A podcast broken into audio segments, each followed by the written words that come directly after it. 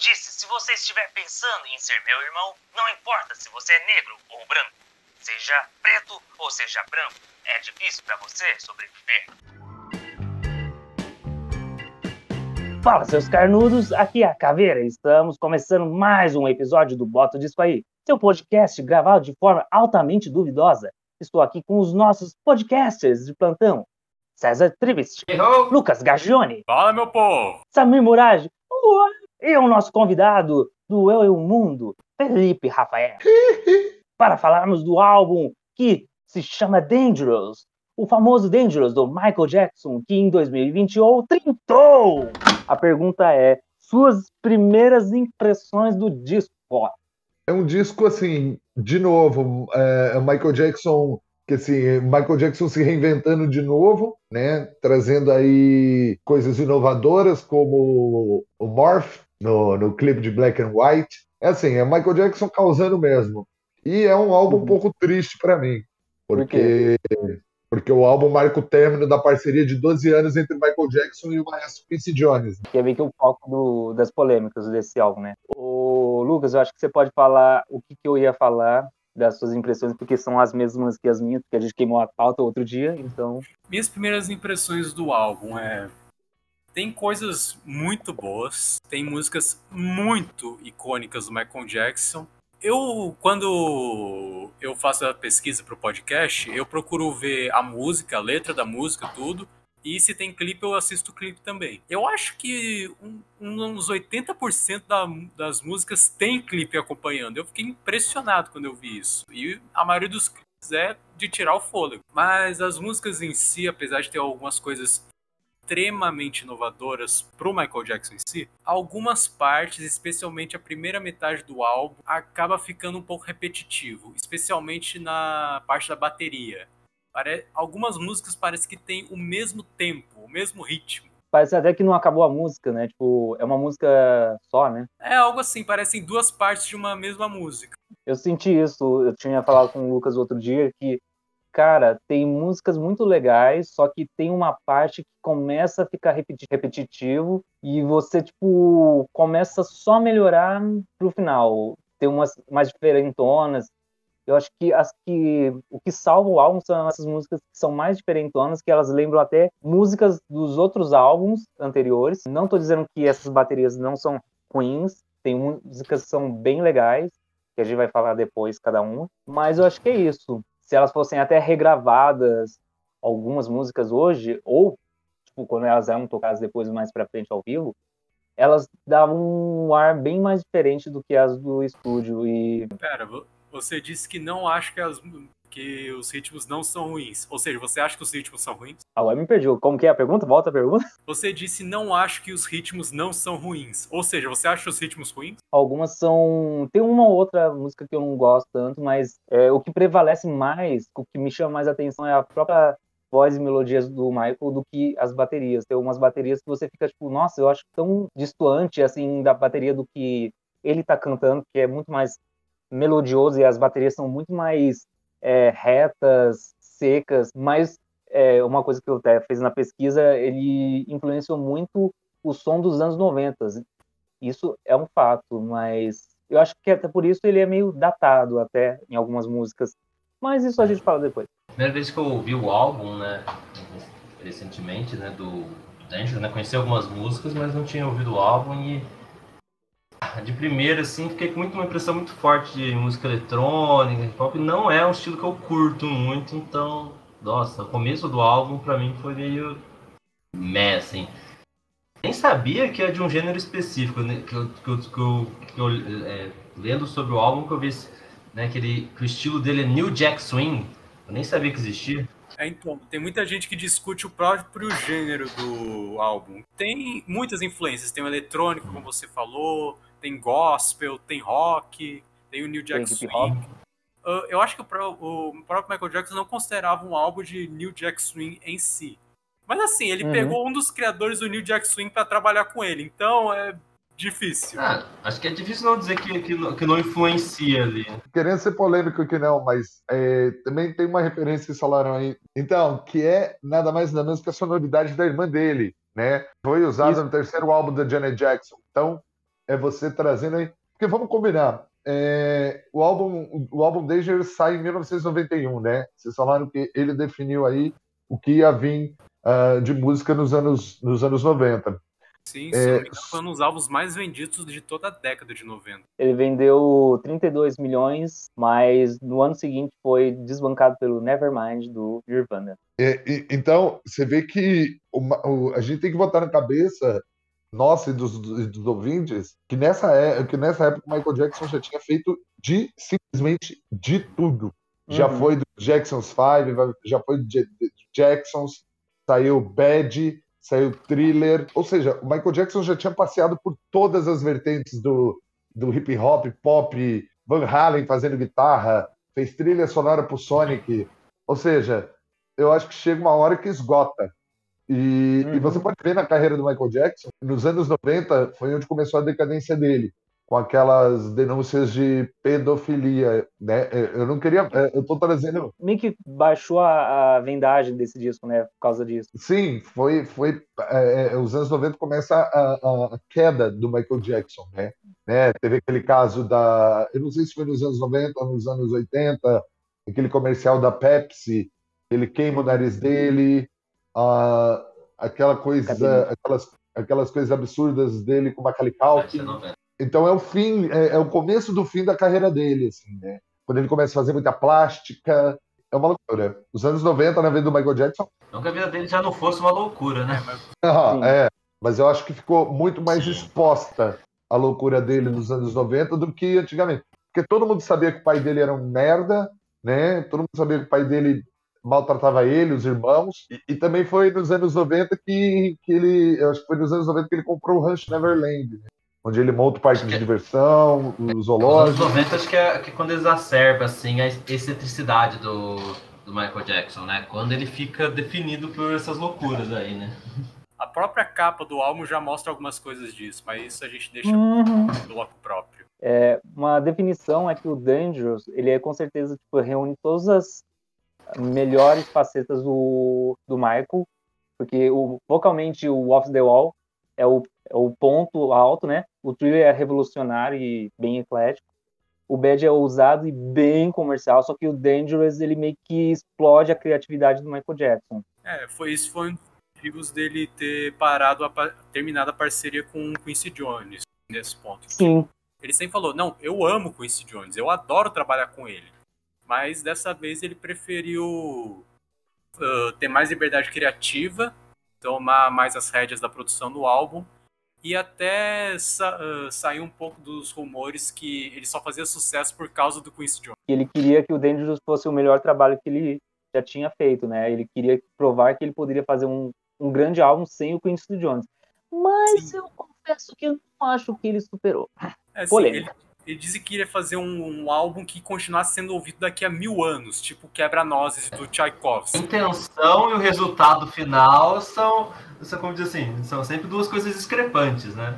Hum. Como diz assim, vem aí da, da megalomania, mas né, acho, acho que é, acho que é perigoso, né? Perigoso essa, é como diz, né? Essa tanta, tanta ousadia, né? Mas, né, acho que pelo menos eu não sei. Não conheço ninguém que, que consideraria o Dangerous como o, melhor, o, o álbum preferido do Michael Jackson. Assim, apesar de que tem música nele que, que facilmente entra tipo em preferida, preferida, mas a música em, uma música em si, não como o álbum inteiro. Assim, os singles desse álbum, vários deles fizeram muito sucesso. Eles chegaram no top das paradas, em vários países, venderam milhões. Nossa, foi um negócio impressionante. Mas o álbum em si, Dangerous não é um dos álbuns mais comentados do Michael Jackson. Tem outros como Thriller, Bad, outros que a gente já falou aqui, que eu acho que se destacam mais pela, pelo conjunto da obra. Só relembrando, é, Dangerous foi lançado em 26 de novembro de 1991. É, foi o primeiro álbum lançado pela Epic Records, que ele tinha feito um, um novo contrato com a Sony Music, e ele custou fucking 10 milhões de dólares. Não, mas sabe o interessante sobre esse número? É que primeiro hum. o, o projeto inicial era fazer um, um álbum compilado, tipo, melhores canções e incluir Sim. algumas músicas originais. O, o, nome do álbum seria Decade. E ele Yes. recebeu 11 milhões adiantados para fazer esse álbum, mas essa ideia foi descartada, então ele acabou fazendo um álbum completamente novo. Foi nos anos 90 também, em 1993, a gente, a gente vai falar da Dangerous World Tour, né, que foi uma Hum. turnê megalomaníaca também, enorme, né, que no tipo, naquela coisa maravilhosa. Levava três dias, né, para montar o palco. Isso, te- acho que ela veio pro Brasil, Acho que foi a única turnê do Michael Jackson que veio realmente pro Brasil. pro Brasil, né? E, e tem uma outra coisa também, foi nos anos 90 que ele fez o, o- o show do intervalo do Super Bowl. Sim, e ele tocou duas músicas desse álbum. ele aparece no alto do. Sim, que ele aparece no alto do placar, assim, ele. cheio de explosão, era uma megalomania muito louca, coisa que a gente não via o Michael Jackson fazer muito. Ah, o Michael Jackson, é, se você, é, ele sempre foi bem é, showman, né? Ele tinha fogos de artifício, tinha um monte de coisa nos shows dele, mas o que, mas é, foi com Dangerous que ele fez esse show é, esse show grande, essa coisa de showman, de, de aparecer, né? Igual você falar, essas, esses anos loucos aí, né? É, uma coisa que eu pesquisei, que ele disse assim, é um fato que o Michael Jackson ele é perfeccionista, que mostrava até ele ensaiando várias e várias vezes, tipo num, ah, numa sala de dança na, na mansão dele, e você via que ele tipo ele não parava, tipo ele ensaiava, ensaia- ensaiava quatro horas seguidas. Então tem um, uma Pra você ter uma ideia, algumas sessões de gravação desse álbum chegavam a durar mais de 18 horas. É, o que eu ia dizer é que ele disse assim: Eu nunca estou satisfeito com nada. Ah, vai, Michael. Eu confesso mais tarde, depois, eu, depois que eu corto uma faixa, eu vou para casa e digo: Oh, não, isso não está certo. E você apenas volta e volta e volta. E nunca apareceu, mas enfim, a gente vai ficar. Acho que isso que- acho até aquela faca de dois legumes, né? Como dizem, né? É, é, é, esse esse perfeccionismo dá, dá o problema, às vezes, de, de você realmente meio que desestragar o que, o que já tinha, né? Você meio que vai tirando identidade, que vai mexendo, mexendo, mexendo, mexendo, mexendo, e você meio que não, não sai do lugar, não. Se fosse algum outro artista ou banda, eu acho que eu estaria mais inclinado a concordar com você, César. Mas assim, já que a gente tá falando do Michael Jackson, eu acho que justamente essa busca pelo perfeccionismo é o que define o trabalho dele.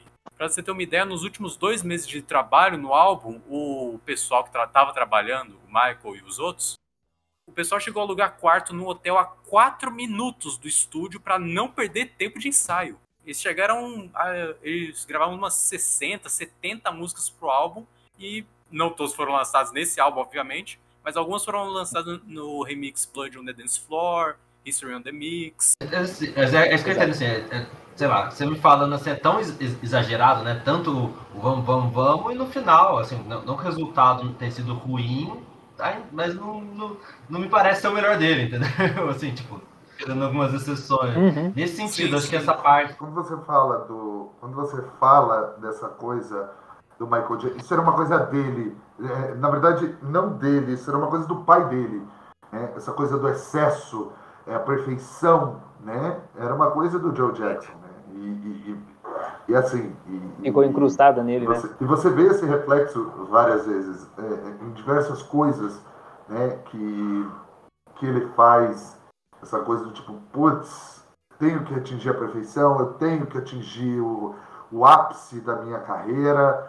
Só que é, você vê que ele se entregou à vida. é, eu, eu tô parecendo repórter de, de coisa de fofoca, né? Ok, ok, ok, ok. É, Eu tô falando, eu tô falando muito da vida pessoal do Michael Jackson, porque reflete, né, querendo ou não, é, reflete muito a vida pessoal dele, né, nessa questão aí, é, musicalmente falando, né? Uhum. Por exemplo, quando você fala do Quincy Jones, é, o Quincy Jones ele tinha os standards de jazz, big band, e não era essa sonoridade que ele queria trazer, né? Tipo, Pelo menos não agora, né?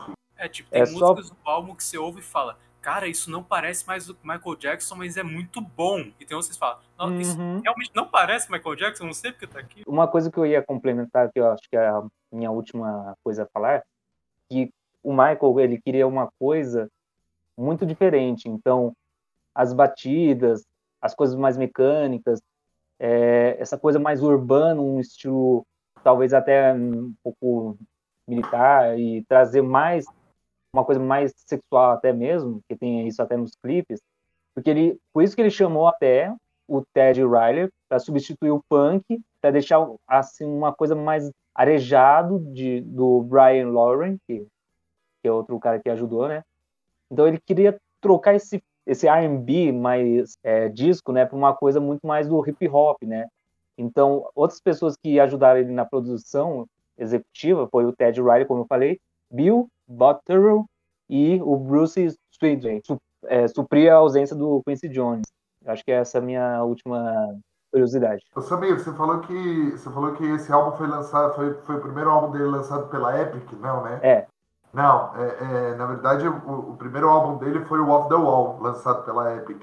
Na verdade, Dangerous foi o primeiro, foi o primeiro álbum lançado sob contrato com a Sony Music. Ah, é. eu, eu, reza, foi isso, alguma coisa assim. Achei que eu tinha. E reza a lenda que foi a própria Sony Music que enxotou o Quincy Jones, viu? Reza a lenda. Eu queria só dar, para terminar as curiosidades, eu queria só dar alguns dados, né? Você falou que o, o Dangerous vendeu 32 milhões de cópias, né? Isso. E, e desses 32 milhões de cópias ao redor do mundo, 715 mil foram é, vendidas na Austrália, 1 milhão 985.500 foram vendidas na França e 2 milhões e 10 mil foram vendidos no Reino Unido. Só para falar, o álbum foi oito vezes platina nos Estados Unidos, dez vezes platina na Austrália, três vezes platina no Canadá, ganhou um disco de diamante na França, quatro platina na Alemanha, três na Holanda, três na Austrália, cinco na Suécia e nove discos de platina no Reino Unido. Ou seja, foi uma venda muito louca. E aí a, a posição nas paradas de sucesso é, é, é, ele, ele esteve em primeiro lugar nesses países que eu falei, nos Estados Unidos, na Austrália, no Canadá, na França, na Alemanha, na Holanda, na Nova Zelândia, é, na Espanha e no Reino Unido. Tô chocado. Bem platinado, Michael. Mais ou menos. Então agora peraí que eu tenho umas curiosidades aqui também. Pra vocês terem uma ideia, além de todas as milhões de cópias que esse álbum vendeu, sete dos singles que esse álbum gerou chegaram ao top 10 do Reino Unido. Um recorde que só foi quebrado em 2013. Por quem? Aí você, que... Aí você forçou a amizade. Achei que era pelo próprio Michael. Não, não me surpreenderia se tivesse sido. 2013 ele tinha Não, acho não duvido, depois que ele morreu, não duvido que ele subiu depois. Mas enfim, foda. Não, outra, outras curiosidades que eu tenho aqui. O álbum, ele é bem longo. Eu, sinceramente, quando fui ouvir o álbum pela primeira vez, não esperava que ele fosse tão longo, mas ele tem 77 minutos. Imagina você distribuir um álbum com mais de uma hora e 15 de duração nos anos 90. Por isso, na minha opinião, pode, podia tirar algumas músicas que não ia fazer falta. Falei, Acredita-se que o Michael Jackson tenha gravado cerca de 70 canções para o Danger. Sim. menos é mais, Michael. Menos é mais. Tem aqui uma lista, tem uma lista aqui de, de que assim, o título das, dessas 70 canções não foram divulgados. Mas algumas foram, como por exemplo, Work That Body, If You Don't Love Me, Blood on the Dance Floor, que foi lançado em 1997, What About Us, Monkey Business, Come and Put Your Hands Out, que foi lançado como um single promocional pela Pepsi do Japão em 93, Smile, Superfly Sister e Slave to the Rhythm, que foi lançada em 2014 no álbum póstumo Escape. Ou seja, quando a gente, quando a gente fala em workaholic, é, a descrição no dicionário tá Michael Jackson. Agora a gente pode ir para a capa. Olha, eu, eu confesso que a primeira vez que a capa eu achei muito, eu achei tipo too much demais e eu não gostava dela no início. Mas hoje eu, eu mexendo na thumbnail, eu sei é, valorizar mais ela porque ela tem muitos detalhes muito legais. Cara, eu acho a capa maravilhosa. Até, de todos os episódios que eu já participei, é a minha capa favorita de álbum. E ela tem muitas curiosidades. Ela, ela chega a ser próxima. Não, na verdade, ela supera a capa do Sgt. Purpose que a gente gravou e não sei quando vai lançar, mas vai lançar. Cara, tem referência de tudo, né? Eu queria dar algumas curiosidades para vocês. Quem criou a capa desse álbum foi o artista Mark Ryden. E assim, a gente estava falando da vida do Michael Jackson, né? Aqui o, o Ok Ok, o, o, o repórter de fofoca disse anteriormente que a vida pessoal do Michael Jackson refletiu muito nesse disco. E foi isso mesmo que o Michael Jackson quis, né, na capa do Dangerous. É, boa parte da vida do Michael Jackson foi refletida nessa capa. Imagens, símbolos. E o Michael Ryder ele, tem, ele tinha um estilo de pintar cartazes. Ele era fã de cartazes de circo. Uhum. Né?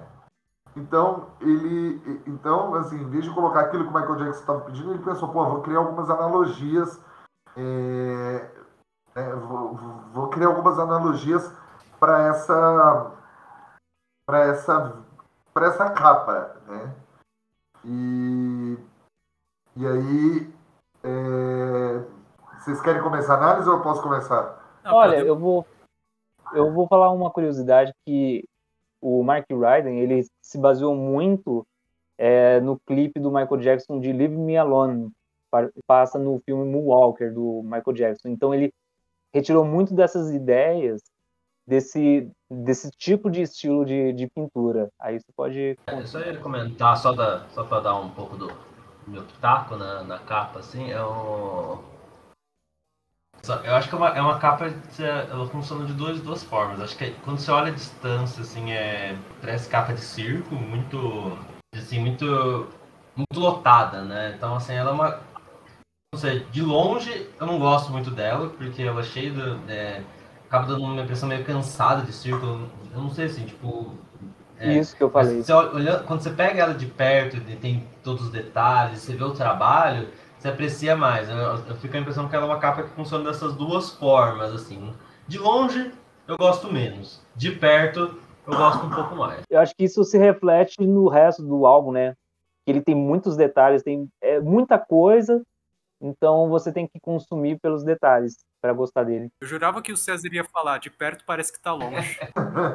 Oh, ele podia vir uma lupinha junto com esse álbum, né? Não, isso, mas o artista fala mesmo que isso foi um desafio, que ele fez, se eu não me engano, num um quadro original de um metro quadrado, e aí ele sabia que ia ter que compactar a imagem para botar no, na capa do disco. Aí uhum. ele fala que foi um desafio botar, uh, botar todos esses elementos e manter a identidade visual quando eu sabia que ia ser encolhido. Mas, assim, a capa tem um monte de elementos, um monte. Muito mas alguns dá para identificar mais, mais de primeira, digamos assim. Por exemplo, em cima dos olhos do Michael, que a gente sabe que é o Michael por conta da cor dos olhos, da mecha de cabelo, tipo Clark Kent que tá lá, tem, em cima dos olhos do Michael tem o Bubbles, o macaco de estimação do Michael. Achei, achei que você ia fazer a referência, tem escrito Michael Jackson, que é uma referência ao artista Michael Jackson.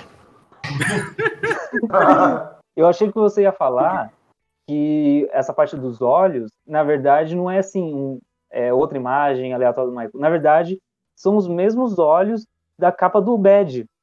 Eles, tipo, reutilizaram e colocaram ele ao fundo. Sim, tem essa também. Mas uma das coisas que eu mais achei interessante é na, na mão que tá, segura a criança, é a mão do Michael Jackson. A gente sabe que é a mão do Michael Jackson porque tem três band-aids nos dedos. Uhum. Eu, eu Aí eu vi, ué, esses três band-aids, o que, que, será que o Michael usava isso? Aí eu fui pesquisar e eu descobri que o, Jack, o Michael Jackson usava isso para que a luz refletisse dos band-aids, os band-aids eram brancos, e as pessoas lá do fundo conseguissem ver melhor os movimentos de mão. Isso, isso é um dos motivos também porque ele usava aquela lua de brilhantes. Posso, posso pedir para a audiência fazer um exercício? Quando você tiver. Pode, né? O que eu vou falar agora é muito visual. Então, eu vou pedir para vocês, audiência maravilhosa e seleta deste podcast, fazer um exercício de observação com a gente. Quando vocês estiverem ouvindo, vai no Google e procure essa capa. Mas procura Dangerous em alta resolução. Eu vou falar dos uhum. elementos, eu vou falar dos elementos, então eu vou indicar para onde vocês têm que olhar. Certo? Podemos ir? Vai. Vamos lá. Como, como já foi citado aqui maravilhosamente, a primeira parte do álbum, a primeira parte do, da capa, nós temos uma marquise circense aonde o Bubbles, o chimpanzé de Michael Jackson, é coroado. Por quê? O Bubbles foi o era um animal de estimação do Michael Jackson que ele amava. Inclusive, dormia na cama com ele, era o rei na vida do Michael Jackson. Ele amava esse macaco. E você pode observar aí é, as musas da música. Né? Dois anjos segurando a coroa, ao lado dos anjos, bebês, é, anjos trompetistas, anjinhos, um tocando uma violinha e o outro tocando um, um, um sax, e duas musas das artes tocando trom, é, trombetas. Legal. Descendo, nós temos a marquise, escrito Michael Jackson, com dois palhaços representando as máscaras de teatro. Então nós temos um palhaço feliz na esquerda e um palhaço triste na direita. Isso também representa muito a dualidade do Michael Jackson, que o quê? Que vivia sempre, né? A gente nunca sabia se o Michael Jackson estava bem, a saúde mental dele estava bem. Aí, isso que o, que o, o Samir e, e o César, ou o Lucas que falou, dos olhos. Fui eu, dos olhos. Se você reparar, essa marquise forma uma máscara. E é uma máscara. Né? Uma máscara teatral que cobre, parece cobrir tudo. Só os olhos dominam a cena e, e a gente sabe que é ele.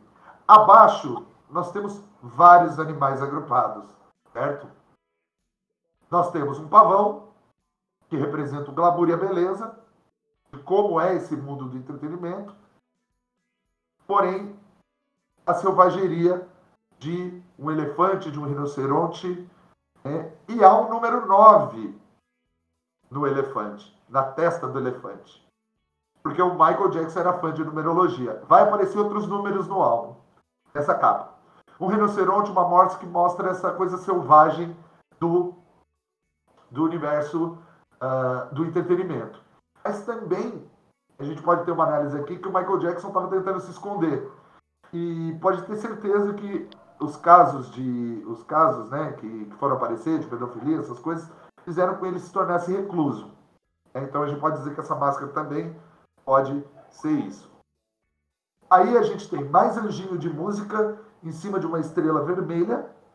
Né? A gente tem uma harpa, que é o, o símbolo todo aí de, o, o símbolo da música, porque Michael Jackson adorava coisa velha, adorava antiguidade, e aí aparece de novo.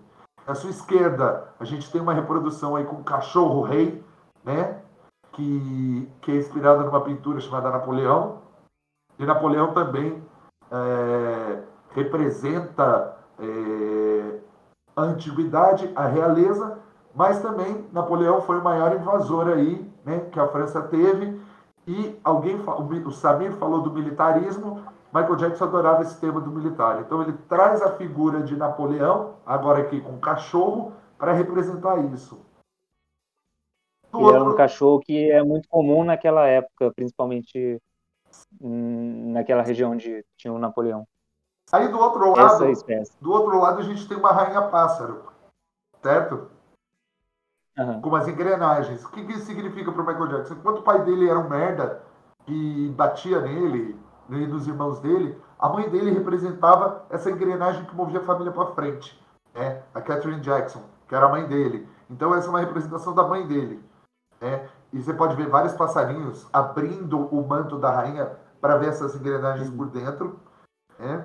E aí a gente tem uma criança é, abaixo das engrenagens com, com, uma metade branca, metade, metade negra, que faz uma alusão à canção Black and White. Legal. Mais aliás, abaixo. Aliás. Fala, desculpa. Aliás, aliás essa, essa pintura ela é baseada na, é, uma princesa, eu estou esquecendo qual é o nome da, da rainha, na verdade. Eu acho que é a Rainha Elizabeth, eu acho. Sim. Ela tem uma pintura, então ele é meio que baseado nela. É, também outra figura de poder e outra figura na antiguidade. Aí, mais uhum. abaixo, no meio do álbum, a gente tem um mundo de ponta cabeça. Esse mundo, praticamente, ele faz referência a algumas músicas do álbum, certo? a gente tem um mundo de, de ponta cabeça e a gente tem um caminho de coisas infantis entrando nesse mundo. Que faz alusão à música Heal the World. Certo? Aí a gente tem a entrada num trem fantasma, e entrando nesse trem fantasma, a gente tem de novo Bubbles. Né? O Bubbles. É muito louco. E aí tem a mão aberta, como já foi citado também, e mais uma, e uma criança em cima dessa mão, né? Segurando o crânio do homem Um elefante. tipo de esqueleto não identificado. É, O crânio do quê? muito. E no pulso dessa mão, hã? é o crânio do O homem, homem elefante. elefante? Ah, Era um homem que tinha uma certa situação de saúde em que o Deform- crânio dele era deformado, Isso. que o Michael Jackson gostou tanto da história que ele quis comprar o crânio do Homem-Elefante, mas não conseguiu. E aí a gente tem a palma da mão com desenho, com desenho, a palma da- dessa mão tem um desenho de mundo, e no pulso aparece o número 7, que é o número favorito. na verdade é o 9, né? Acho Não. que é o 9. Não, é um 7. É um 7. O 9 tá no elefante. É. Ah, tá. Aí, do outro lado, a gente tem. É, do outro lado, eles aproveitam ainda os símbolos. A gente tem o Michael Jackson. Sabe aquela roupa militar dele, que tem um cinto assim, que a gente tem no fundo. Isso, a gente tem. A gente tem, no, a gente tem essa figura debaixo de uma estrela. A gente tem o P.T. Barnum, que era o rei do show, aquele filme do Hugh Jackman, que ele criou o circo, ele era o príncipe da falca- falcatrua, né, o pai do pop, ele foi uma lenda do seu tempo, então dá para fazer uma analogia com o próprio Michael Jackson. Em cima tem um apresentador de circo com uma cartolinha com o número 7. Aí do outro lado entra o trem fantasma, o Bubbles, e sai o carrinho com o Michael criança, né, o Michael criança, um E o esqueleto, Culkin. o esqueleto do homem elefante inteiro e o Macaulay Culkin. É, é essa loucura do álbum. Era tudo que o Michael Sim. Jackson passou ou estava passando naquele momento. É muito louco, gente. E, e se vocês fizerem. O álbum que o artista, o artista original se recusa a explicar cada uma das ideias. Ele fala, não, é para cada um ter a sua própria interpretação. Diz que também várias músicas estão representadas de alguma forma ali, como o Pepão disse, né? Sim, Na capa. músicas do E, próprio álbum. Cara, eu ia dizer que, cara, eu tava vendo um outro dia um vídeo do Rodrigo Teaser, que é o cover o- é, oficial do Brasil, do Michael Jackson, e ele mostrou um, é, uma capa que ela meio que. Eu esqueci o nome, que, como se chama, que nem aqueles livros que eles têm meio que relevos, eles têm várias camadas para parecer que ele é meio que 3D. Relevo, capa em relevo. Não, não, ele, ele tipo, ele abre. Eu Eu sei o que é, é uma, é uma, é uma sobrecapa. É, uma sobrecapa. Tipo, são várias sobrecapas, várias camadas para dar o relevo de profundidade. E ele é muito bonito. Aí ele vinha com um CD em ouro, ou dourado, mas eu acho que nem, nem liga pelo, o- pelo CD. Ele, ele é tão bonito pelas profundidades, você vai vendo como ele vai criando esse efeito meio 3D, que ele já vale a pena por isso. Não sei se tem mais curiosidade sobre a capa, se podemos ir para o faixa a faixa. Eu contei um total de quatro bubbles na capa. Será que alguém acha mais? Eu não entendi o quê? Eu contei quatro bubbles na capa. Tem- talvez tenha mais escondidos, tem que olhar possível. Talvez, é possível. Não duvido. Não, eu só queria complementar também que a arte como um todo, ela levou seis meses para ser feita e o Portão do Rancho Neverland foi uma das inspirações pro álbum. E além das próprias ideias do artista, que ele foi conversando com o Michael enquanto criava, enquanto o próprio álbum ia sendo criado, o Michael foi dando umas indicações do tipo, ah, bota aí um 1998 como broche no PT Barnum, ah, bo- bota esses, esses outros elementos aqui, enfim, tem tanta coisa nessa capa. Eu acho tão bonita essa profusão de elementos que eu, inclusive, eu consegui achar uma entrevista do artista dizendo: Não, eu ainda tenho o original. Ninguém comprou de mim, só compraram os direitos de reprodução. Eu pensei: Caraca, se eu fosse bilionário, eu queria comprar isso aí, esse original. Esse cara tá perdendo tempo. Se eu fosse ele, se eu fosse ele, fazia um, escaneava, fazia um NFT. certeza que já deve ter um NFT dessa capa aí, mas tem nada a ver com o cara. Mas assim, mas, mas vamos, vamos, não vamos comentar de como essa capa prova que Michael Jackson não só era comunista como Illuminati? Aham, tem muita estrela, né? tem uma estrela vermelha no negócio. Bem no centro! Aham. Você tem um olhinho, você tem um olho que lembra muito Illuminati na saída do, do túnel fantasma. Só tá faltando os triângulos. Papo vai, papo vem. Vamos para o faixa, faixa. Começando pela primeira faixa, geleia. Jam. Go.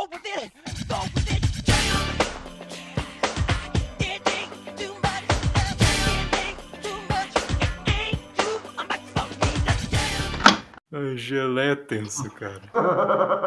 Gelé.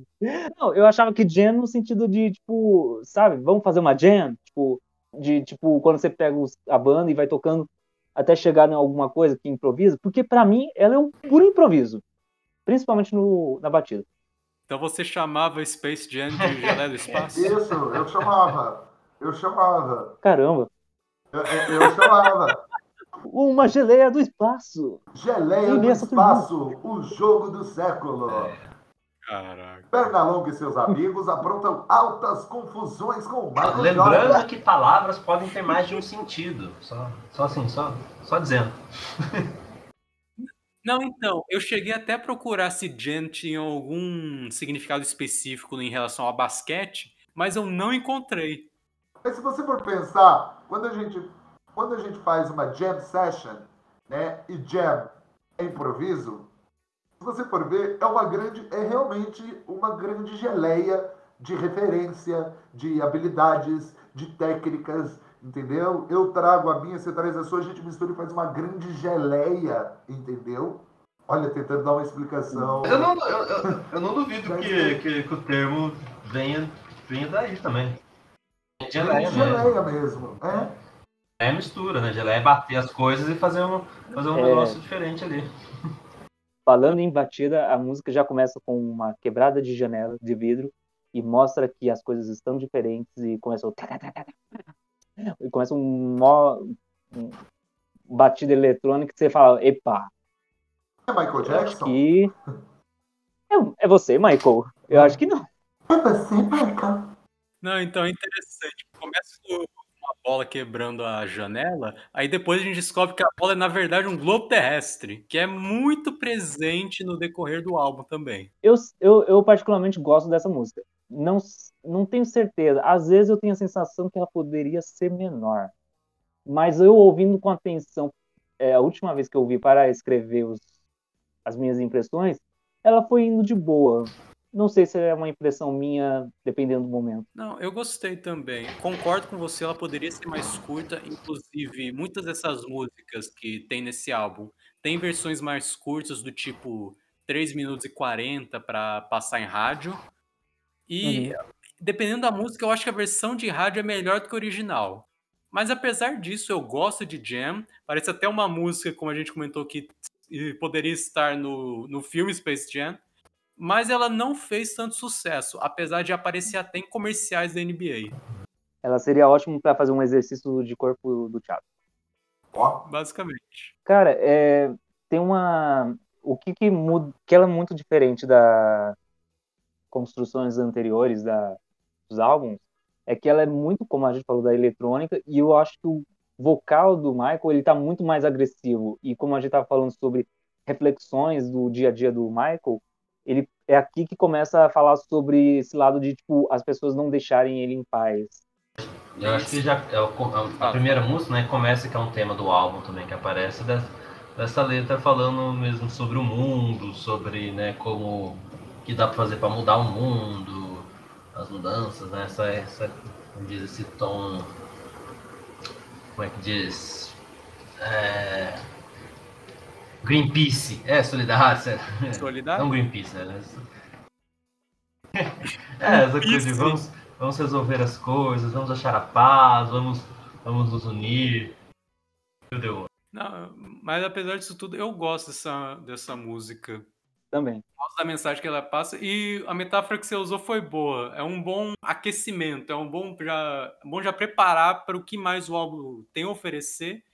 E o clipe, hum, muito apropriadamente, mostra o Michael interagindo bastante com o outro Michael. O Michael Jackson interagindo bastante com o Michael Jordan. Tanto que na umas cenas bons do Será que é por isso que chamaram o Michael Jordan pro Space Jam? será? Tudo faz sentido agora! Não, nada mais anos 90 do que Michael Jordan, Michael Jackson e Macaulay Culkin. É, é puro os anos 90 esse tema. Aham. Podia ter chamado o Michael, cara. E perna Pô, longa, você não, esqueceu do perna longa aí. Perna longa, ele, ele, ele É. tem um Pô, alcance. podia ter assim, chamado o Michael Jackson ao invés do. Não só falar assim, Não entendi é falar. perna longa, aí já é bem Space Jam pra mim, eu acho. Eu ia dizer. Eu achei que você ia dizer que o Michael O Perna Jordan é bem longa, sim. Space Jam. A perna Mas longa não é. sim, mas o Michael Jordan vai além do, do, do Space Jam, né? Na década de 90. Eu ia dizer que, como ele falou que é uma boa abertura, ele chega na mesma vibe do Wanna Be Started Something do Thriller, então acho que ele tem essa mesma vibe. É Posso. É interessante ver nessa música os dois Michaels interagindo que. Aham. O, jo o Jordan tá ensinando o Jackson a fazer enteado, tanto que tem que pegar até uma escadinha. E enquanto o Jackson tá ensinando o Jordan a dançar. E você olha os dois lado a lado, a diferença de físico é assustador. altura. Que assim, o Michael Jackson, ele não é um cara baixinho. Ele tinha 1,75. Mas, assim, compara, quando você bota o cara do lado do Michael Jordan, um dos maiores jogadores de basquete da história, o cara parece um anão, quase. Eu não sei se você tem, você tá sabendo da curiosidade, mas Lucas, quando eles gravaram esse clipe, não tinha roteiro. Eles falaram, ah, interajam entre si. Tipo, o básico é o que você falou. O Jordan ia ensinar basquete e o Michael a dançar. Então, basicamente foi isso. Eles colocaram a música ali e eles ficaram gravando. E esse é o lance.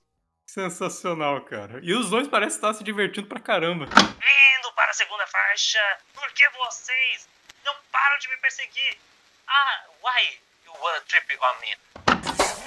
I really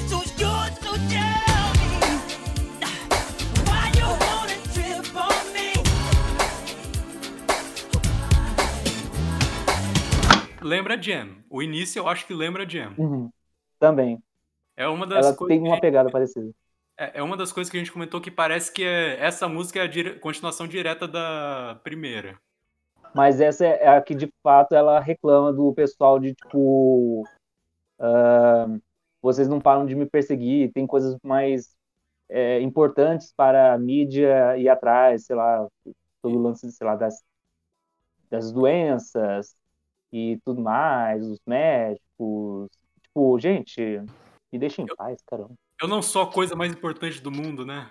Não, só quando eu toco e canto. Não, mas é até por isso que é- eu acho que o I Wanna Trip On Me tem um tom mais soturno. É, é, é nesse ponto eu acho que o Michael começa a falar mais dos problemas pessoais dele. Nesse ponto, nessa música espe- específica, que ele começa a se abrir. ele ele não consegue largar o tema dessa questão dos problemas do mundo também. Acho que mantém essa, essa coisa temática da, do tipo. Gente. É, como diz Apocalipse, violência, é, sangue, é, fome, dentes, Choro e ranger de dentes. Por que não estamos resolvendo isso? Calma, Michael, ainda não tem cura pro bruxismo. Eu, eu adoro muito o- os backing vocals atrás e com esse sintetizador que ele deixa com mais tensão ainda. E no final ele começa a repetir tanto a, a frase é, porque você, acho que I wanna me? é que parece que ele começa a meio que entrar numa uma crise de ansiedade, ele tá tipo, quase entrando em posição fetal e tipo de repente vai vai vai vai dá uma explosão, acho que no final, não lembro.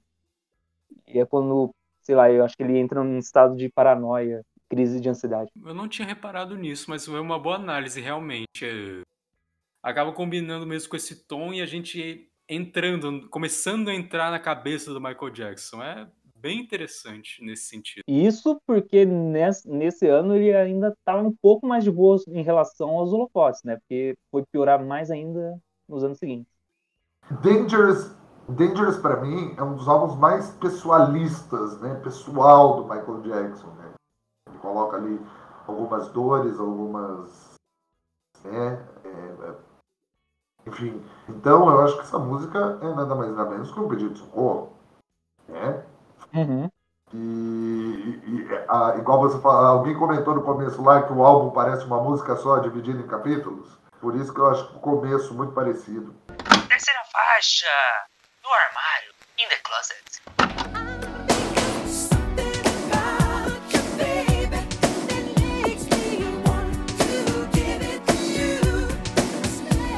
A primeira baladinha romântica do álbum que o Michael sabe fazer tão bem e que ele sabe que vende. Essa música que ele ia fazer com a Madonna e ela falou que não era, não queria participar de mais uma musiquinha romântica, bobinha com o Michael.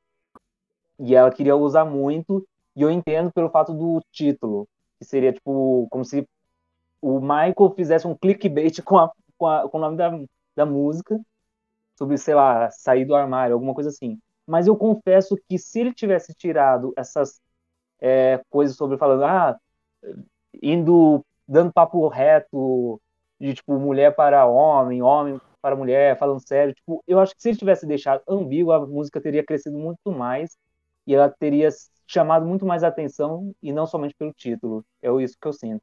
In the Closet, né? É, uma, 1991 estava começando essa boataria, né, acerca do Michael Jackson, caso de pedofilia, não sei o que, não sei o que lá. E In the Closet representou, In the Closet representou isso, né? É, o Michael Jackson tinha uma vida privada até então, então não aparecia é, com mulheres, né? Então a galera achou que era o Michael Jackson falando que ele era gay. Uhum, E ainda com o álbum Bad, que todo mundo falou, ah, ele está muito feminino, ele parece a irmã dele. Lá, lá, lá. Entendeu? É. O título, a primeira é, coisa que você pensa é realmente é no armário, né? E aí como que você faz? Aí como que você faz? Uhum, Um clickbait do título. Você produz um clipe sarrando a Naomi Campbell. O Entendeu? clipe e a letra, a música toda em si é bem sexual. Cara, a música é muito bonita. Eu, eu sinto que, tipo, tem uma. tem no comecinho, ela tem uma coisa muito de, tipo, cara, eu gosto de você e não importa o que você seja, mas, tipo, é o que eu falei do. Se ele não tivesse tirado essa parte de, tipo, ah, ser um homem e uma mulher, eu acho que ela ganharia tanto como letra, mas É, isso a é uma letra, opinião sim. minha, fazer o quê? Tô Isso muito é, a letra, no geral, assim, lendo, pra mim, é, muito- é, é como dizer, é muito, né, como diz, romântico e sexual, né? Nesse sentido, né? Não, Uhum, não, assim, tem nada nela, assim, que me chama muita atenção, pra falar a verdade. também acho. A melodia é bonita, mas eu acho que a bateria e o resto é meio mais o mesmo das outras outras. Realmente, eu mesmo não achei muita coisa pra falar dessa música. A maior curiosidade que eu achei, não sei se vocês encontraram também, é que quando o dueto com a Madonna não deu certo, ele chamou outra pessoa. E essa pessoa Uhum. é a princesa Stephanie de Mônaco.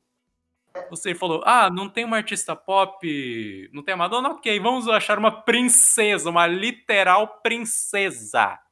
Que é a famosa garota misteriosa. É engraçado que, você- que isso fica bem claro no clipe, né? É, fica bem claro no clipe, que acho que a voz da, da Campbell é, é feita pela Stephanie de Mônaco. Mas é, eu- acho que, o meu, que se eu mostrasse essa música pro meu pai, ele falaria, ah, música pra namorar no carro. Indo para a quarta faixa, ela dirige-me o vento. She drives me wild. She's got the look, she's on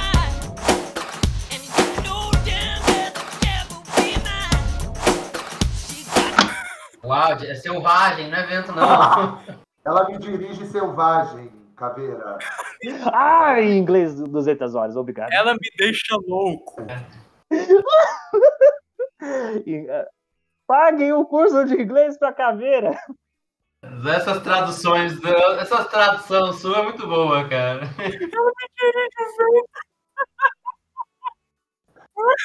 Ela, ou ela me dirige vento. Eu adoro, ela me dirige. lo- É, ela me dirige selvagem. Eu quero ver, eu só quero ver como que a caveira vai traduzir as outras músicas. Ai, meu Deus do céu, que sensacional. Eu queria confessar uma coisa pra vocês. É, eu não ouvi o álbum inteiro. Eu só ouvi as clássicas. Então, se eu Cara, eu confesso que essa aí você nem, nem perdeu seu tempo. Pra mim, ela é a ervilhinha do álbum. Então, Falei.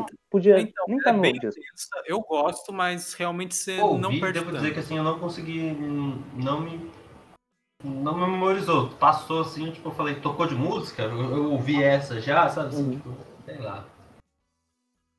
Eu- O, o problema desse álbum que eu tive com isso foi isso. Eu, eu demorei pra perceber que as músicas estavam rodando, assim, porque, tipo. elas- ou elas demoravam muito, então trocava pra uma coisa meio parecida, aí, Uhum. tipo. Não sei. É diferente, tipo, de um.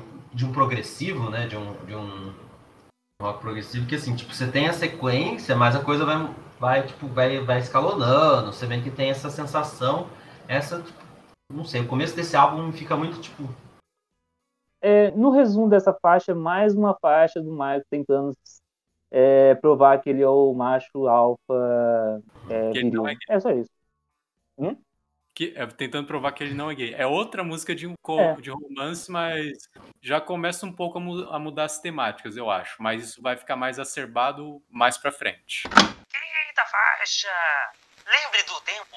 Remember the time.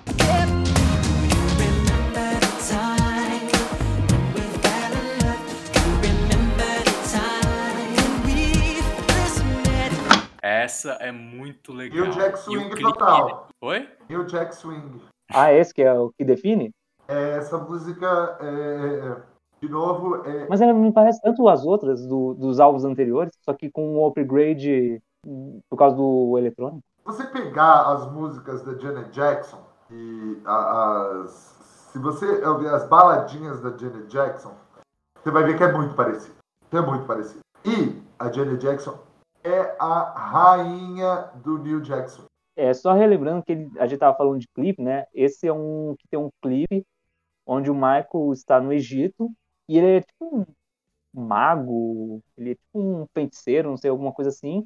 Aí ele se apresenta para o faraó e sua esposa, e aí o- a esposa do faraó meio que deu uma, uma olhadinha de tipo, hum, gatinho, o Michael também, e o, o faraó ficou tipo, hum, não pode, persigam ele. E aí o Michael corre, corre, corre, mas mesmo assim no fim pega a esposa do O farol é o Ed Murphy? faraó Então, corno. Ed Murphy. é, é o Ed Murphy. É o Ed Murphy. Então, você tá vendo. Ah, vou botar o clipe do Michael Jackson.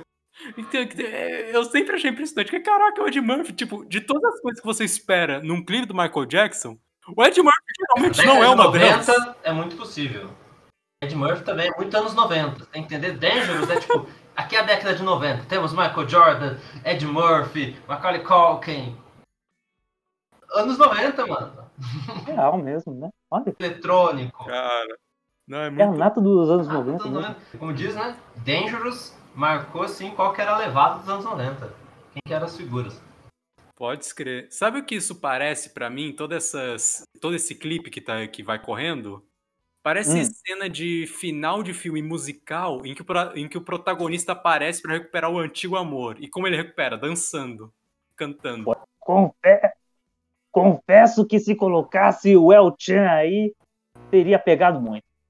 É, Peraí, pera- peraí que eu vou anotar. Egito. É. Já foi pra todos os lugares, gente. Ô, Caveira, toca um trecho de El Chan no Egito. Eu vou tocar. Do álbum, acho que tipo, essa foi tipo, é, a primeira que eu me lembro, curiosamente. Mas eu acho que ela parece tanto com a dos outros álbuns, só que ela é tipo upgradeizada com a parte eletrônica, mas ela super poderia estar em outro disco, só que com outro tipo de bateria. É, essa também é uma das minhas músicas favoritas de todo o álbum. A Uhum. coreografia de todo o clipe é bem complexa, mas os dançarinos de fundo não deixam nada a des- desejar. Imagina que seguir o Michael Jackson dançando deve ser difícil pra caramba. E os efeitos especiais estão muito bons pra década de 90, especialmente pro Sim. início da década de 90. O Michael se transformando em Mas hoje é datado, né? transformações eu acho incrível visualmente. Não envelheceu nem um pouco mal.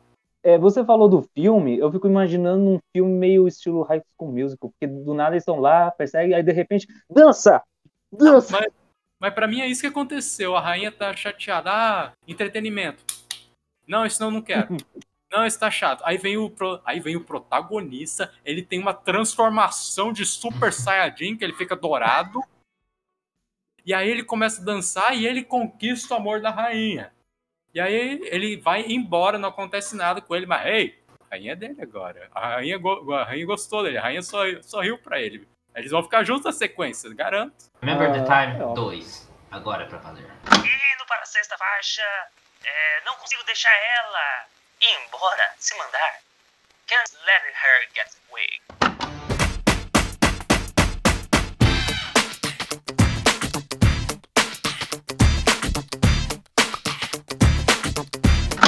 Ai, meu Deus. É mais uma que o Michael tenta provar a virilidade, mas não consegue convencer, porque nós sabemos que é o Michael. E, e outra que eu com certeza descartaria do álbum e pulo. É, é outra que sofre da síndrome de ser parecida com as outras. O início também lembrou Jam pra mim, de novo.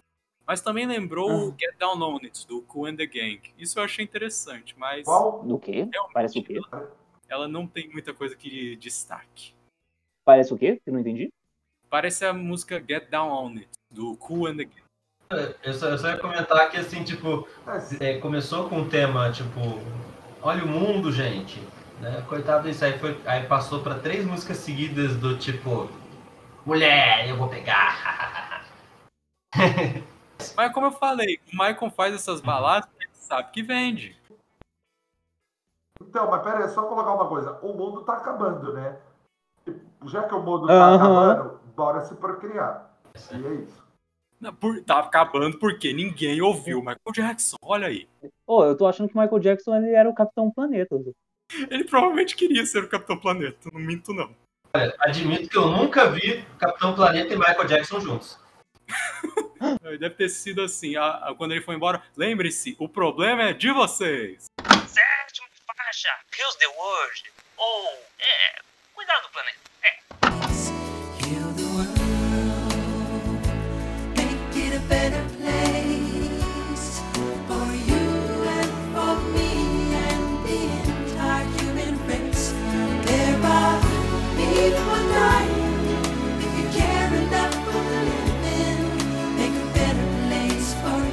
Olha, eu confesso que eu amo essa música. Ela, é- ela é piegas, ela é piegas, porque tipo, fala assim, ah, vamos cuidar do mundo, cuidar com o planeta para as criancinhas. Mas eu confesso que ela é muito boa. Eu choro com ela. É clichê, mas é de coração, né, Posso contar uma cara? curiosidade? A Xuxa fez uma versão em espanhol chamada Curar el Mundo. E o Roupa Nova fez uma versão em português chamada Paz. Ah, Mas- tudo mas é- com base nessa música? É. Que basicamente a letra fala sobre é, isso que a gente estava falando antes, sobre ah, salvar o planeta, o planeta está é, se destruindo. Hoje mais do que nos anos 90.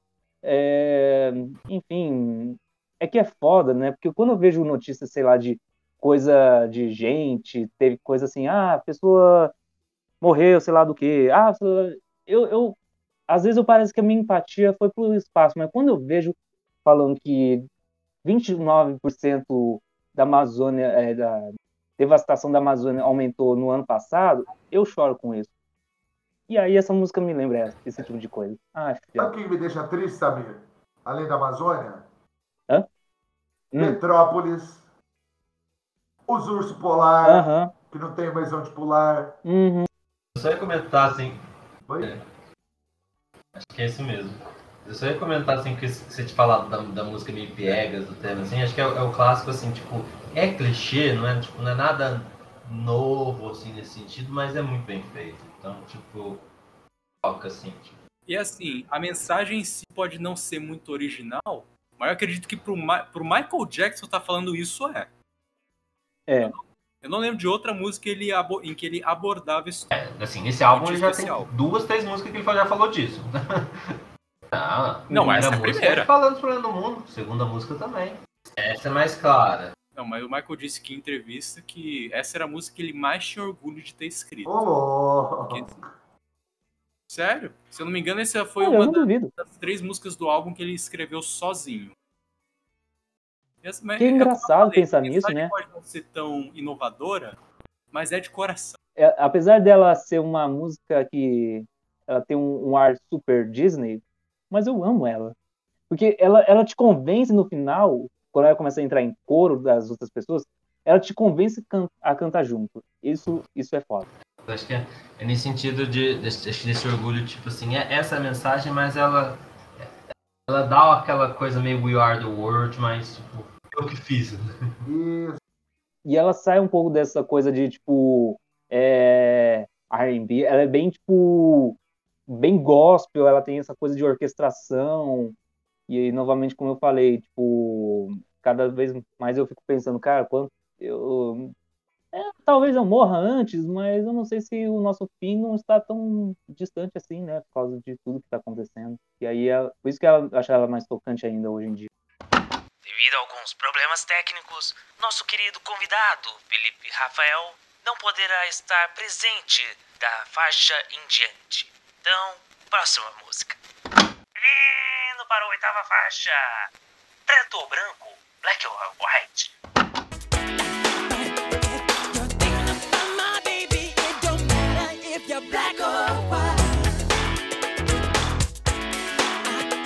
Olha, quem não conhece aí, boa gente não é.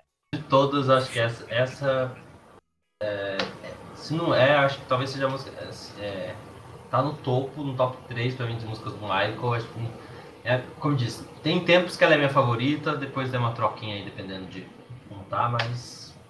É, pra mim, a, é a cereja do álbum é essa. Uhum. Eu vou concordar. Ela que ficou em primeiro lugar, né, na Billboard, né?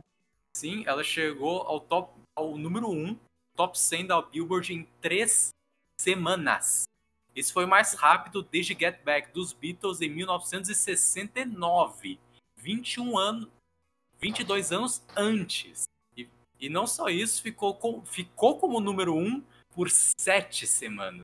Foi simplesmente o single mais vendido de 1992. Chegou ao número 1 em 20 países diferentes foi a canção mais tocada da década inteira. Se essa música não representa o álbum em si, eu não sei qual é. E é a minha favorita também. Mano, até o Slash participou dessa música, o, o guitarrista Slash. É, porque é o retorno, tipo, do, do Jean, né? Tipo, o Jean tinha o Van Halen e nessa tem o Slash. Olha. Allen participa do Beat It. Ah, verdade. Ah, eu ia falar alguma coisa do clipe. Mano, o clipe, ele. Eu lembro que. Eu tô tentando ver se eu acho aqui o negócio da exibição. Ah, tá, aqui, achei. É, ele foi o primeiro dos clipes lançado e com seus 11 minutos de duração, a produção foi exibida no dia 14 de novembro de 91 e alcançou o público de mais de 500 milhões de pessoas em 27 países. É por isso que três décadas depois a gente continua falando de Michael Jackson. Porque ele foi um dos maiores popstars da, da história. Eu devo admitir que foi só que quando eu ouvi o álbum que eu entendi, que eu entendi uma outra referência. É, é nessa música que, que, que, que na, na- na versão completa tem lá o, o menino discutindo com o pai, né? É só então eu realmente. É, que tem aquela coisa. né? Ah, que daí finalmente eu entendi todas as referências do, do Massacration. Do... O Massacration é uma banda. O, é que o, o Massacration tem um. Ah, é, não sei se era o Metal Bucetation, o, o, não era Metal Bucetation, era, sei lá, não lembro qual que era, mas é um, é um que o clipe, eles, tem o Michael Jackson no clipe. Eles, eles, põem um cara pra fingir que é o Michael Jackson no, no Hopi Hari. Caramba. É que o clipe do Massacration começa com o menino ouvindo o disco do Massacration, e o pai chega, fala assim, isso não é música, moleque, isso aqui eu trouxe alguém pra te ensinar, tem um amigo que te sabe música, eu trouxe alguém pra te ensinar. Aí é o Michael Jackson, aí a criança grita, aí o Michael Jackson leva ele pro Hopi Hari, né, fingindo que é Neverland, e aí é, é a banda do Massacration atrás do, do Michael Jackson, né. Caraca. Eu, eu, eu, Nossa, procuro, ver mas aí que eu entendi essa, essa referência da criança reclamando. Eu falei, ah, olha só, isso também é uma referência. Porque é cheio de referência às coisas do Michael Jackson Ah. na- no clipe. Sim, sim, o, o clipe é cheio de referências. Nesse trecho do início, ele me- que o pai tá dando porro no moleque e tal, me lembrou muito também o clipe We're Not Gonna Take, do Twisted Sisters. É, o o que eu ia falar é que o diretor do, do clipe, eu tava vendo um documentário, que ele falava que ele tentou manter o máximo possível de lógica nas ideias do Michael, porque ele falava, não, aí eles vão pra lá, e depois ele vai pra Índia, aí depois tem os indígenas, aí ele aparece lá na Estátua da Liberdade, sei lá o quê. Ele, ele tentou fazer o máximo possível para que o roteiro dele ficasse lógico, racional, porque o, o Michael ele ficava tendo várias ideias e ele falava, mas não tem sentido. Aí, hoje, a gente percebe que ele fala sobre esse lance de todos os povos se unirem e não não existe preconceito. Ele, tipo, a música vai além do que, tipo, preconceito entre negros e brancos, tipo, é, vai muito além. E, aliás, uma curiosidade, nem sei se vai pro podcast, mas teve uma hora que eles iam fazer uma gravação e ele tinha, acho que duas crianças, e ele foi com as duas crianças num, num acho que numa montanha russa, um brinquedo lá no parque de diversão. Foi no Hop Hari. foi no Hop Hari e ele gastou é, 60 mil dólares ali no, no, no parque, sendo que ele, esse dinheiro era para a gravação. Gasta 60 mil no parque. Tipo, Michael, você não pode gastar o dinheiro assim. Aí ele, por que não? Eu posso. Tô, tô querendo saber o que, que ele comprou pra gastar tanto dinheiro no parque, mano. Eu também não entendi, mas eu ri muito. Comprou dois cachorro quentes e, um- e uma soda pra cada criança. 60 mil dólares. É, foi isso. Enfim, cara, ela, ela gruda na sua cabeça de uma forma que depois é muito A- a, difícil de tecnologia tirar. do clipe, né, que faz essa, essa transição da, da- dos rostos né, indo de um lado, trocando, né, essa, essa mor- é, morfa, né, um pro outro, assim, é muito boa. Mano, isso é diferente de Remember the Time. Eu falo, mano, isso aí é antemporal. Isso nunca vai deixar de ser foda. Exatamente, cara. É que, é que nem os efeitos de Remember the Time. Você não acredita que foi feito no início da década de 90. Apesar de toda essa tecnologia, uma das coisas que eu mais gosto desse clipe é a referência de De Volta pro que Macaulay Culkin pega aquelas duas caixas de som gigantes para botar no meio da sala, bota o óculos escuro, bota o volume das caixas de som no talo, só faz um acorde. Isso manda o pai como um foguete pra África. Então, bom se a gente pudesse voar assim, em vez de pegar avião. Pois é, ele chega Imagina a tranquilo, economia. né? E ajudar o mundo, porque diminui, eh, como diz, né, os problemas ambientais que os aviões trazem. além de todos esses efeitos especiais que a gente falou, a música é muito legal, é muito contagiante, você Uhum. fica dançando junto e acaba dançando todo mundo junto. no- Muito legal de ver todo, toda essa energia transmitida. no- E a música gruda também na cabeça. Aí depois revela tudo que tem o, o estúdio, né? No final, eles agradecendo. Ah, obrigado. E o Michael Jackson se transforma numa pantera, porque assim. Acho que tem uma referência a um outro clipe, esse. Eu só queria terminar falando também que uma coisa que eu já tinha visto um pouco dessa música, um pouco do clipe, não tinha visto aquela versão estendida de 11, mas eu fiquei impressionado que termina com uma animação do Simpson. É verdade, tem uma animação do Simpsons do Homer, tipo, isso não é música. É, é o, é o- aí a gente descobre que a, fam- que a família no início é o Simpsons se eles fossem reais. Uhum. Aí eu pensei, caraca, velho, até os Simpsons aqui. É como você falou mesmo, César. O álbum inteiro é uma cápsula do anos, anos 90. É um plot twist, é Todos uma foram relevantes nos anos 90. Por mais que Simpsons é um pouco mais Sim. antigo, anos 90 foi anos de, né, foi de consolidação dos Simpsons. Uhum. Sim. Ah, mas é classicão, né?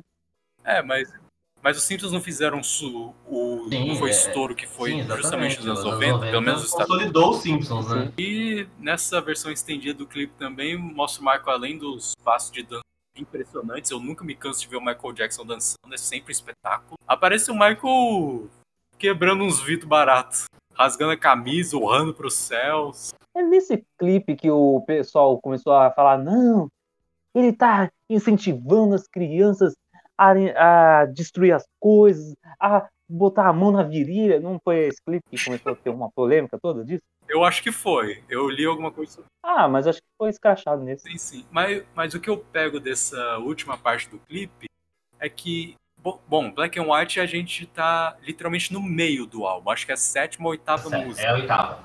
E, Tá quase acabando. é, e isso, isso, e isso para mim, essa, toda essa cena do Michael, simboliza alguns dos sentimentos que ele tem nesse álbum. Tipo, ah, finalmente eu estou extravasando todos esses pensamentos que eu tenho na minha Nona faixa. Quem é esse? Who is it?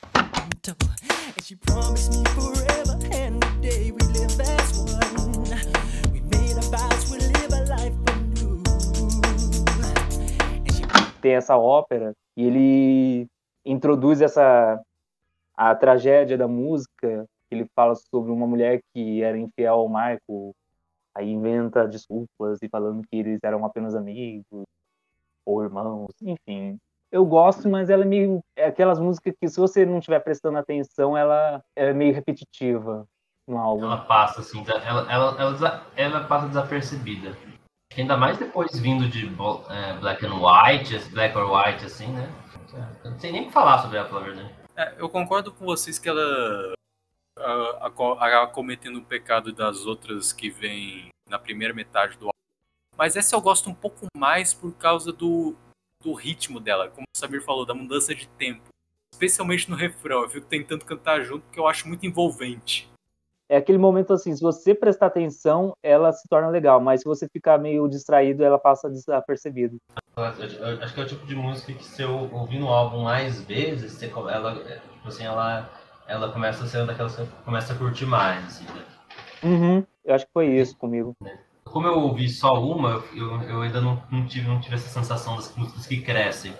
Ouvi mais isso. Uma coisa que eu acho que complementa e aumenta o interesse na também é o clipe. Porque, por exemplo, a letra em si, ela é, parece estar falando, ah, você me deixou por alguém que te que ia te dar o que eu não conseguia. Quem? É meu irmão? É alguém que eu conheço? Quem é? Mas quando você vai ver o clipe, ele mostra. Eita. Ele- O clipe mostra uma. A mulher de quem o Michael tá falando. Parece que ela tem várias identidades. Tá, tá sempre mudando de aparência, maquiagem, etc. E indo atrás de gente rica, gente em mansão, gente com dinheiro pra caramba. Já o Michael tá sempre sozinho durante o cli- clipe. Isso acaba questionando por quem ela me deixou e acaba indo pra um lado de que quem você é realmente? Quem, who is it? Quem é? É, você falou do, do refrão, que o refrão, na verdade, ele, ele tá em coro, né? Ele não tá sozinho. Então, acho que eu, eu tava reouvindo aqui pra. Por isso que ela dá essa pegada de você, nossa, eu vou querer cantar junto. E tem os famosos tiques, os gritinhos do Michael, lá no fundo que você fica tipo, viajando. Eu acho que no começo eu tava lembrando dela de uma forma diferente, mas eu confesso que tô queimando a língua e realmente eu gosto dela. Ah, eu gosto também, eu gosto também. Não é a favorita do álbum, Uhum. mas eu gosto de ouvir ela assim. Eu só não entendi no clipe que era aquele fantasma de que aparecia de vez em Quê? De fantasma? É, você lembra que no clipe às vezes aparecia tipo um rosto em relevo? Hum. Então o que, que era aquele fantasma, cara? É o, é o Michael do futuro falando I see that people. Então, eu, pensei- eu fiquei viajando aqui pra tentar encontrar o sentido. Tipo, será que é o fantasma da pessoa que, que ele achava que ela era, ainda superando ele, o fantasma do relacionamento que eles tiveram, algo assim? Mas ficou confuso pra mim. Se você sabe, bota aí nos comentários, que eu não sei mesmo. Indo para a décima faixa. ah, dá para mim? Eh, eu acho. Give you into me. Love is a feeling. Give it when I want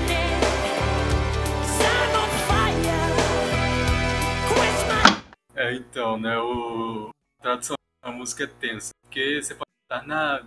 me dá o seu amor, me dá os sentimentos, mas tem gente que conf- confunde o amor com outra coisa. Às vezes é bom, às vezes é ruim, aí depende do seu ponto de vista. As duas coisas são juntas, sabe? Às vezes eu só quero algo casual. Eu, eu, eu, eu, eu achei muito engraçado, porque talvez isso vocês não devem ter passado na mente, porque eu acho que vocês nem conhecem essa banda. Mas o início é, do vocal da melodia me lembrou uma música do Break Benjamin, que é uma banda de hardcore melódico 2000. Enfim, ela é outra música que tem o Slash, um lado de mais hard rock, mas me incomoda aquela batida ali de trás que fica pá, pá, pá, que parece que eles pegaram uma lata de Neston, aliás, Neston pode patrocinar a gente, batendo o tempo todo ali durante toda a música, marcando o tempo. É, o que eu ia falar, você falou do Breaking Benjamin. Pra mim, o início lembra Is This Love do White Snake. Ninguém aqui conhece White Snake? Bom, eu não conheço White Snake. Não acredito que vocês não conhecem White Snake. Tô chocado. Não, eu conheço de nome, não conheço, eu não lembro pelo menos de música. Pode ser que eu tenha ouvido, mas não lembro. White Snake eu, eu, eu conheço acho que o primeiro álbum, mas eu, assim, de nome mesmo, eu vou saber se é Donation Arms, basicamente. É que Is This Love é uma música que eu ouvia muito. Meu pai sempre gostava de tocar. Aí eu fiquei ouvindo Give It To Me. Nossa, esse, esse início parece Is This Love. A única música que eu conheço do White Snake. Mas, mas vocês concordam que, sei lá, eu- essa batida Nossa. no fundo, que tá marcando, podia estar de fora? Nossa, parece que o Michael trouxe o Macaulay Culkin e ele falou: Ai, você tem um palácio disso, não posso ajudar? Tá, tá, tá. Essa é a música que o, que o Slash participa, né? Ah, o Slash batendo na lata de Neston? Tô brincando. Não, é mais uma que tem a participação do Slash. E essa Sim. participação demorou mais de um ano pra coordenar. O Slash é uma pessoa ocupada. Ocupado com as armas e as rosas. Não sei se é por isso, mas o próprio clipe da música é mais genérico, digamos assim. Ele não é tão. não chama tanta atenção quanto os outros. É o Michael, o Slash, sem a cartola, ah, performando no show e, de- e entre isso tem, um, tem uns. Uhum. Pode dizer. Enquanto tem umas imagens que a mulher que ele ama tá. Fora que os clipes têm uns cortes bem rápidos, a, a edição é. Acontece muito de repente, é um pouco confuso pra mim ver o clipe enquanto ouve a música. Desorientador, eu achei. Indo para a décima primeira. Você estará lá, meu Yubiter. Like the river Jordan, and I will then say to thee, You are my friend. Cara, eu confesso que quando eu ouvi, eu não lembrava desse começo dela, ter um coro. Cara, me deixou muito assustado. Real. Tipo, é- aquele negócio meio fundo, e aí de repente vai pra um lado realmente mais gospel e, e aí você ganha mais o coração. Mas o início é muito assustador. Cara, eu vou dizer que eu adoro essa música. É a minha segunda favorita. Ela tem esse lado meio gospel, que ela, tipo, vai ganhando força você vai cantando meio que junto, né? Porque ela, ela, é- ela, é, ela é daquelas músicas que ela poderia estar em outros álbuns, ela não não tem esse lado tão eletrônico. O Michael tá cantando pra caramba, ele tá soltando toda a voz dele. Acho que eu entendo porque você gosta tanto dela.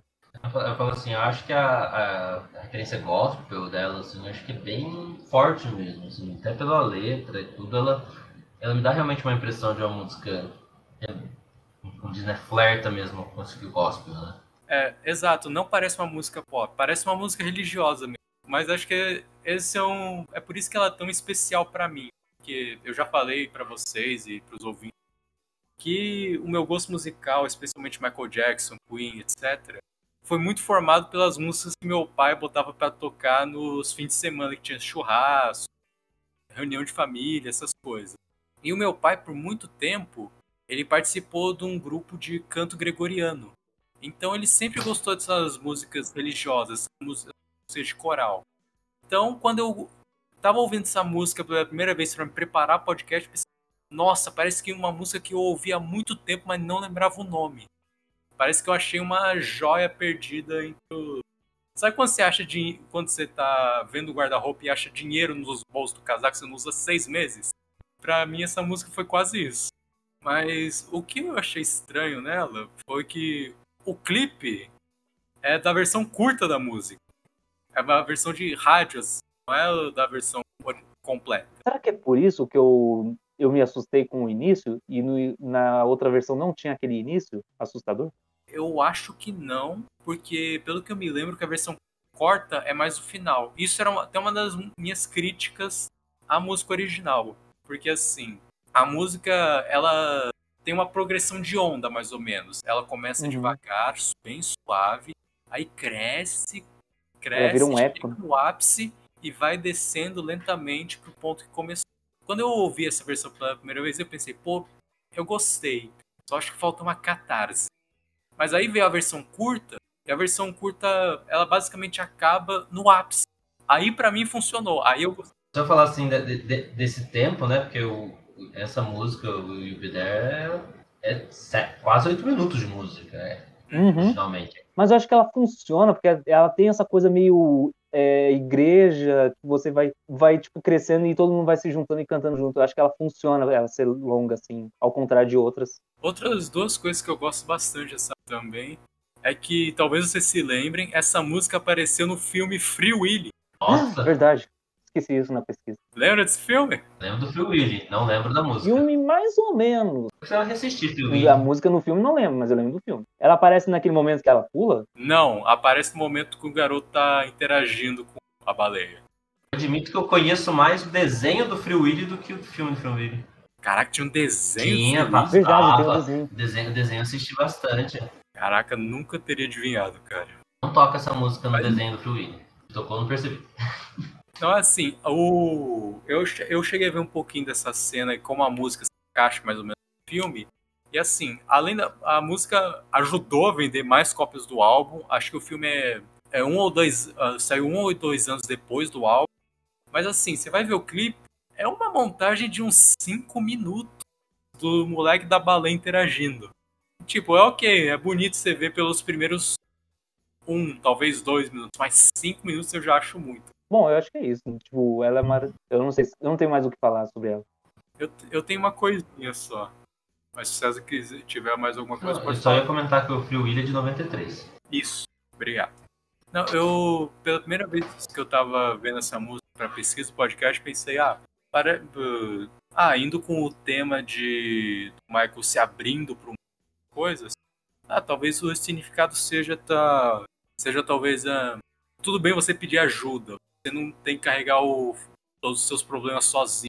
Eu fui mais para esse lado, assim, não, Hum, talvez talvez com esse tema que parece ser uma música religiosa talvez seja uma mais uma mais uma música sobre Jesus mesmo o Michael, ele não era cristão, ele era... testemunho de Jeová Eu acho que esse, ter esse lado, assim, meio gospel, eu acho que é por causa disso. Indo para a décima segunda. Ah, não consigo nem fazer piada com essa. Keep the file. Don't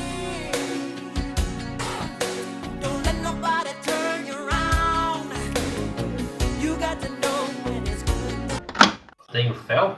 É, eu não, não sei, eu não sei. keep, keep the file keep the file Então mantém o Rafael, digo, mantém a fé, né? Mas é. Eu acho que Bom. segue o tema religioso, né? sim Uhum. bastante Não sei. Não sei se eu. Eu vou ter que reouvir pra saber se ela é outra que eu não acho assim tudo isso. Eu devo dizer que assim, eu não consigo trazer ela da memória. é para mim também foi assim é difícil trazer ela para memória apesar do tema religioso eu não acho que ela se destaca tanto ela é legal mas não parece uma música do Michael Jackson, parece do outro artista. Mesmo com toda a variedade, mesmo com todo o alcance do Michael Jackson, não parece algo dele. Eu acho que vem a, a, sensação que eu. Assim, a, a- sensação que eu tive desse álbum foi tipo. Né, um começo muito parecido, né? Com a que vem com o centro, né? Com a Black White, que tipo, dá um ápice e esse, esse fim, essas outras. Aí, aí a partir daí, pra mim, é tudo meio tipo, sei lá, muito nebuloso. Não, não, É, não, não tocou essa parte do álbum. essa música eu fui reouvir, ela no começo é meio estranha, mas depois ela chega um pouquinho mais dos 30 segundos. Ela tem uma cara de abertura de série dos anos 90, 3 é demais. Você consegue ver lá, tipo, a, a- aquela ponte lá dos Estados Unidos, aí tem os caras no carro. Tipo, ela é legal, mas é, vai daquele pensamento que eu falei. Tipo, eu não consigo lembrar dela se você deixar de ouvir, mas ela é boa. Esse é o problema dela.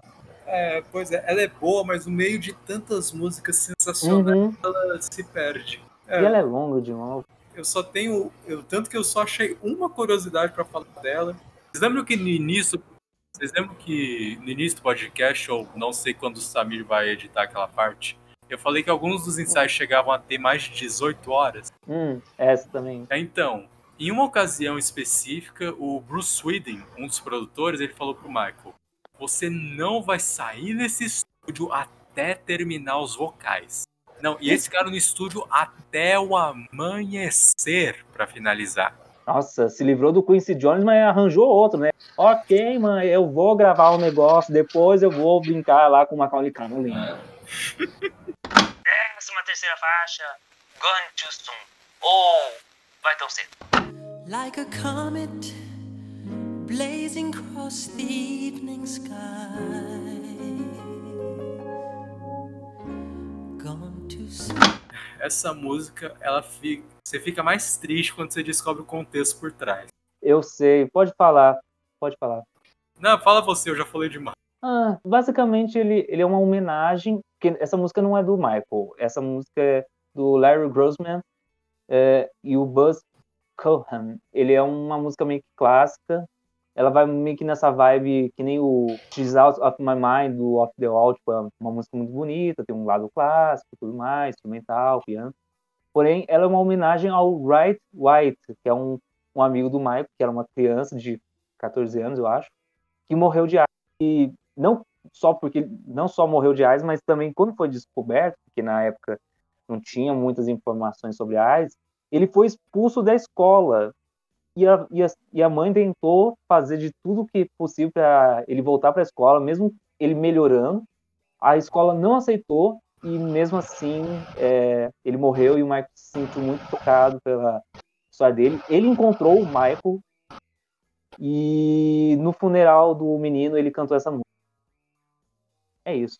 E E, o, e a outra curiosidade, é- deixa eu falar, é, e o, e o Usher, Usher, Usher, o rapper, né, o Usher, cantou a mesma música no memorial do, do funeral do Michael, quando ele morreu.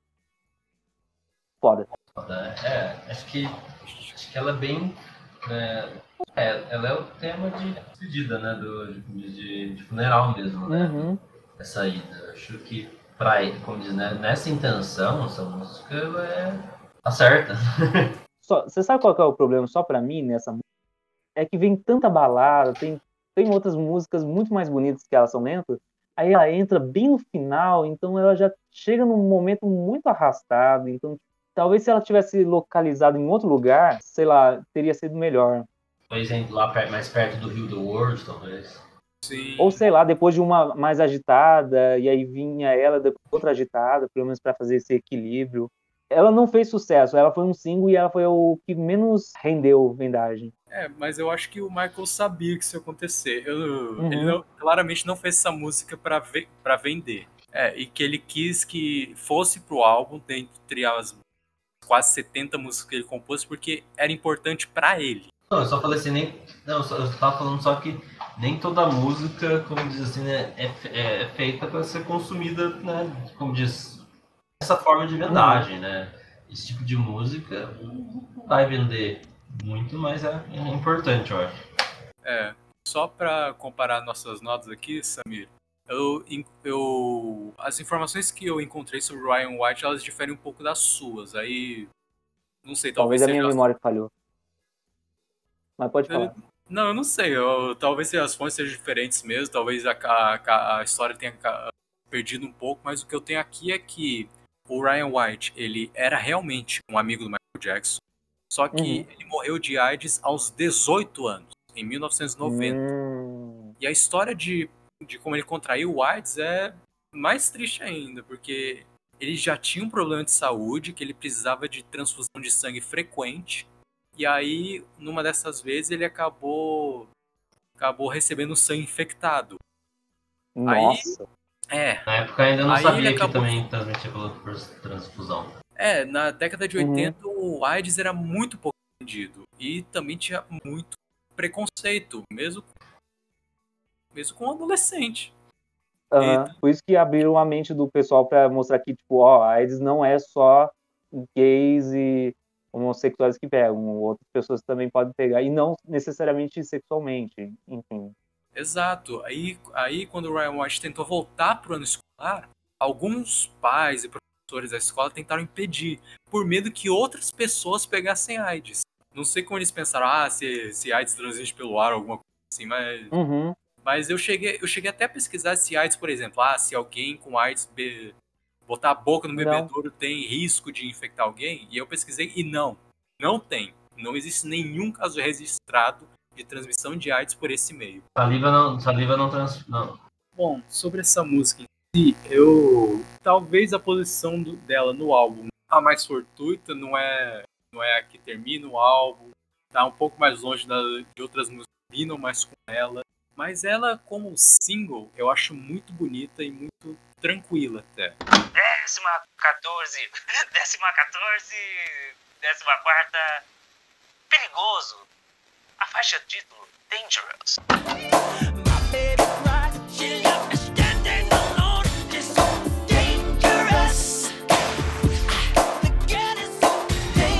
Pra faixa título, eu acho que ela deixa a desejar. Ela foi perigosa. Acho que ele reuniu tudo que tem no álbum nessa faixa, mas eu acho que ela, é, de- ao decorrer do álbum, vai passando, passando tudo, que, tipo, eu mal lembro dela. Acho que já aconteceu tanta coisa. A impressão que eu tenho é que chega no fim, ela meio que não traz nada tipo, de muito diferente do que foi do resto do álbum. Então eu fico meio tipo, ué, Pois é. Então, talvez se o álbum se chamasse Remember the Time, talvez fosse até melhor. Ou Black Acho, acho, mas eu acho que o título talvez tenha sido porque acho que o, o Michael queria mais essa questão do. Pelo menos eu penso assim quando ele fala do Dangerous, né? Como foi essa- toda essa mudança, essa, essa vontade de fazer uma revolução. Acho que o, o título Dangerous pro álbum, para essa ideia que o Michael tinha de se arriscar com esse álbum, acho que faz mais sentido. Pela palavra Dangerous, não pela música em si. Compreendo, compreendo seu ponto. Concordo. É, pela, até por toda a inovação que o Michael quis trazer, acaba combinando mais. Remember the Time ia parecer que o álbum era, como assim, de, de lembranças, né? De, de, de trazer coisas do. Acho que Black or White seria bom também. Como, tipo, terminando? Como, como o título do álbum, como o nome do álbum. Se, fosse, se não fosse chamar o álbum de Dangerous, eu chamaria de Black or White, não sei se é a minha opinião.